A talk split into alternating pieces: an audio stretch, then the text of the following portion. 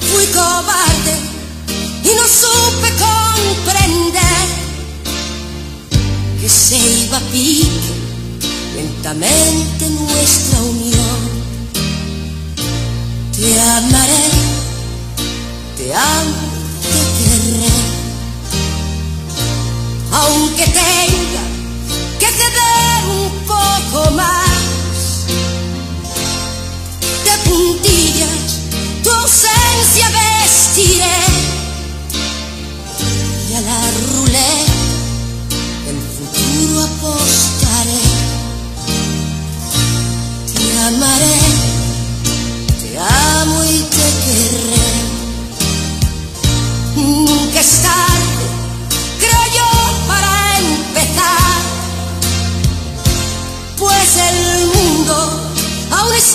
en su lugar.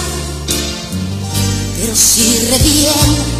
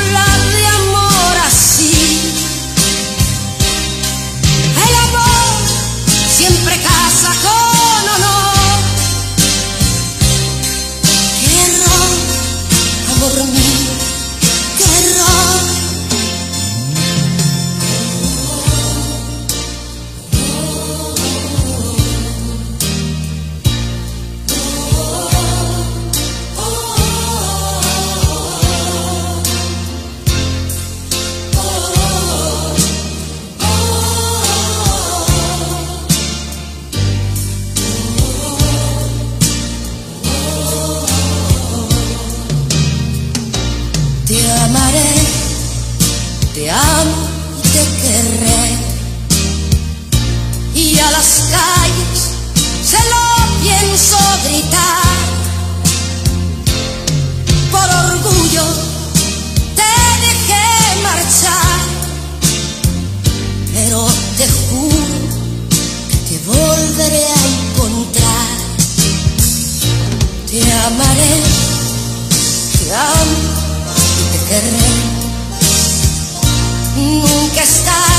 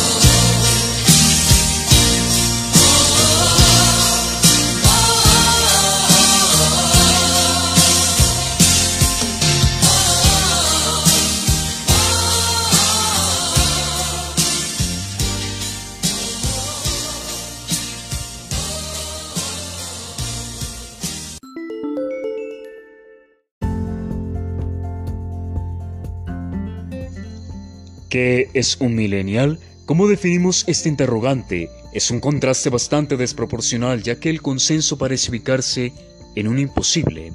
Muchas opiniones salen a relucir, favor o en contra, neutro o simplemente indiferente. Evoquemos la década de los 80, cuando ciertos factores y aspectos vociferaban una tendencia que años posteriores daría gran tela para cortar. Millennial es un término turbio y poco general. No todos nacemos en las mismas circunstancias, condiciones, línea temporal. Sería ilógico. Un país presenta miles de contrastes abrumadores en tan solo un segundo. Dos amigos no viven, valga la redundancia, la misma vida, misión o visión. Algunos están absortos en un pasado consumista, otros por el contrario en un futuro incierto que tiende a desempeñar un papel de desesperación y desequilibrio como fiebre mental, una pandemia digital que intenta ser ajena a la realidad, ignorando no solo estándares sociales, sino también censura en medios. Ustedes son una generación de egoístas, egocéntricos, narcistas, flojos. Es lo que se escucha decir. Tan solo es el declive para creer que el mundo es una burbuja artificial, que condiciona exclusivamente las redes sociales. Es decir, lo que observamos en estos medios relativamente nuevos es la ceguera existencial de omitir, evadir la realidad. ¿Eres un millennial? Para muchos genera desconcierto, una tentativa de pavor, un insulto. Sin embargo, esta situación no siempre fue así. En la época en que un presidente de América recibía el mandato, optó por definir esta generación que llegaba como un parámetro optimista, con ideas frescas, renovadoras, de mejorar el mundo con la oferta laboral. Pero, ¿qué pasó, Millennial? ¿El apoyo de la vieja guardia no vibró en presencia? ¿O esta generación sería incapaz de lidiar con el mundo al cual estaban buscando integrarse, acoplarse? Y ello desencadenó la desconfianza al establecer los resultados. Una generación expuesta a un consumismo, vaya, desproporcional que lentamente validó un choque económico mundial que gestó la globalización. De allí el descontento, ese sinsabor, la aversión que tienen generaciones anteriores con esta etapa llamada millennial, dejando a un lado los canales de responsabilidad, obligando a confrontar una tormenta que ellos mismos crearon, tanto en educación como en economía social. No estamos justificando a nadie, al vecino, al amigo, hermano, no, puesto que cada generación afronta retos y pruebas que dejan en constancia su identidad. En este orden muchos se preguntarán, ¿cuál es la identidad del millennial? Pues, querida audiencia, no encuentra un sentido, una dirección clara, se haya perdido en sus propias palabras, en esas ideas. No tiene valor, es el típico centro de enfoque en un nulo subversión. La posmodernidad sufre un gran choque con fundamentalismos e ideales, englobando la humanidad en actos de lógica. Sin embargo, la realidad se supera a sí misma como una cadena interminable. Ese desborde de información que acarrea condiciones, exigencias en su perfil de identidad, con tantas promesas, aquel pacto pues pierde validez y entonces entra en ejecución la prueba o error. Si fracaso en ser alguien, hay otras puertas. Pues si fracaso, lo voy a hacer de nuevo. Mil caminos me abrazarán a un instante. En este debut de identidad surge el auge de un pero, uno que actúa como regulador en el contexto, el dinero. El escenario está preparado, las luces condicionadas, ¿listos? 3, 2, 1, cámara. ¿Qué sucede? ¿Nadie? ¿Nadie cree pertenecer a este panorama? Aquella generación que denominaron odiosa e engreída, pero atención, mucha atención, el ambiente es tensionante. Escuchen, al fin y cabo, todos sin excepción somos parte, engranaje de esta generación, millennial o no. Coincidencia o premeditado, un objeto tan peculiar y común en nuestros días como un celular. Dos amigos dialogan con respecto a un tema en común. Es un ejemplo. Al terminar, ambas partes ingresan a portales diversos de Internet y ¡voilà! Como por arte de magia, publicidad en exceso. Justamente del tema en el cual se centraba la conversación. Está el asombro que optan por considerarle extraño, un asunto poco inusual. Entonces indagan en sí mismos con un interrogante que permite ser un interruptor en coincidencia o una estrategia consumista. No es ajeno algo de otro mundo que el millennial se le culpe de todo, tildándoles como generación de cristal débiles y que no conocen el esfuerzo, que desean todo regalado a los pies. Las generaciones anteriores como las tradicionales exponen sus ideas diciéndoles que son flojos, que trabajen constante porque así como se quiere algo, todo tiene una medida, y el resultado es ganarlo, aludiendo al estudio como un supuesto, que tiene que llevar a casa un cartón, un cartón, un diploma de alguna vaina, pero que se le acredite algo, que la educación es la llave para abrir la puerta al crecimiento y desarrollo. Efectivamente, es la generación más estudiada de la historia. Se les brinda la información compilada de la sociedad a la palma de la mano, pero al parecer han olvidado u omitido que la línea temporal no es la misma, y que en su época el factor económico en aspectos profesionales familiares era factible, o bueno, llevadero, mientras hoy día ese escenario hermoso, esa bella utopía, es un verdadero drama, un caos que parece no caducar. Pues bien, en la sociedad actual en la que los eh, estándares u oportunidades se divisan en una balanza, el desarrollo no encuentra lugar ya que se privilegia el crecimiento económico concentrando el eje de riqueza y ampliando la pobreza. Veamos las diferencias generacionales X, Y, Z. Dime, ¿a cuál perteneces? Déjalo saber en los comentarios. Es evidente que en el universo de Internet el aforo es más juvenil. Pero ¿cuál es la diferencia entre X u Y? ¿Por qué se debe acreditar lo dicho como si fuese una etiqueta, una marca? Dejarlo al azar y analizar qué define una generación. Según el sociólogo Carmelin, eh, todo parte de la ubicación generacional, es decir, todos los miembros de una generación comparten una experiencia colectiva similar, como un recuerdo. La clave de lo dicho es el lugar de nacimiento, ya sean tradicionalistas o la llamada generación silenciosa, que data antes de 1945. Esto valoran el trabajo, la responsabilidad, el compromiso. Evitan derrochar, pero cabe aclarar que la economía fue sujeta a esta medida, conocidos como los pioneros de la célebre frase Siempre respeta a tus mayores. Baby boomers, descendientes de los tradicionalistas, estos aumentaron la natalidad, buscando expandir y abriendo caminos en otros campos como el marketing o publicidad. Al ser un gran número la necesidad económica se hacía presente, teniendo gran choque en la misma, uniendo fuerzas con la clase obrera. La política fue un plato diverso por dichos años, nacidos entre 1945 y 1964. Cualquier individuo entre 1965 y 1979 se considera de la generación X. Estos tuvieron que experimentar los cambios realizados por los boomers.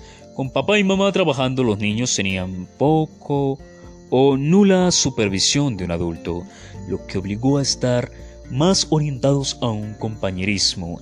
La música, la tecnología, enfermedades de igual modo perpetuaron.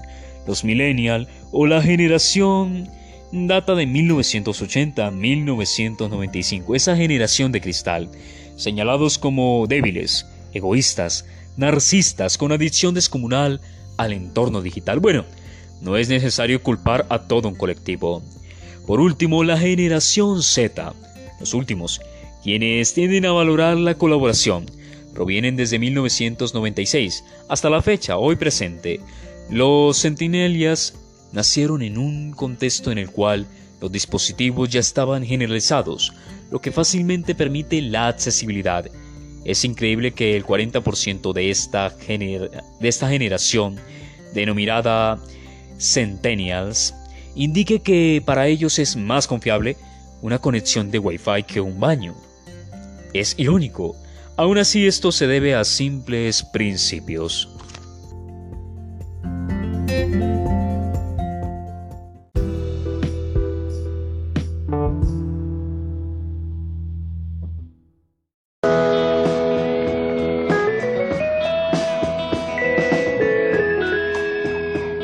Serena como un cielo de verano,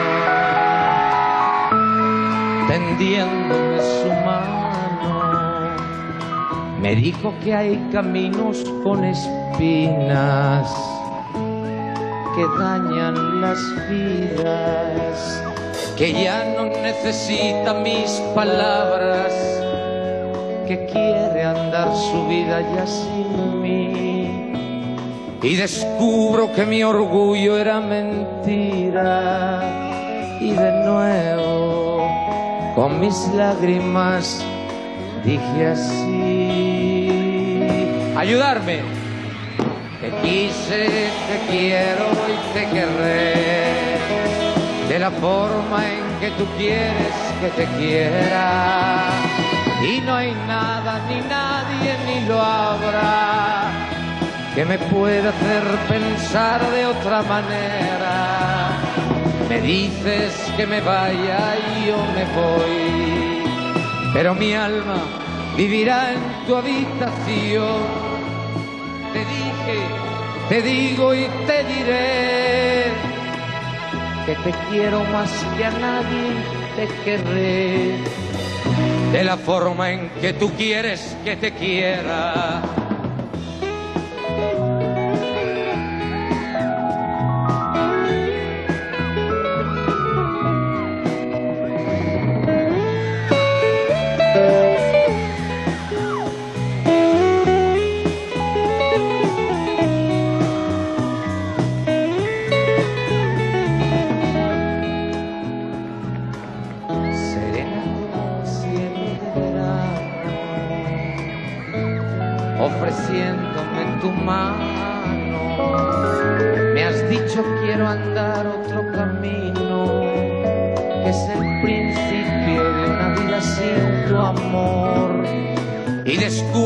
Que mi orgullo era mentira. Y de nuevo, con mis lágrimas, dije así.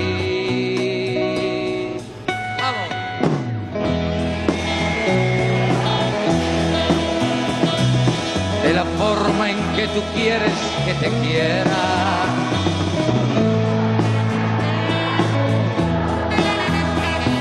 Que me pueda hacer pensar de otra manera. Me dices que me vaya y yo me voy pero mi alma vivirá en tu habitación. Te dije, te digo y te diré que te quiero más que a nadie y te querré.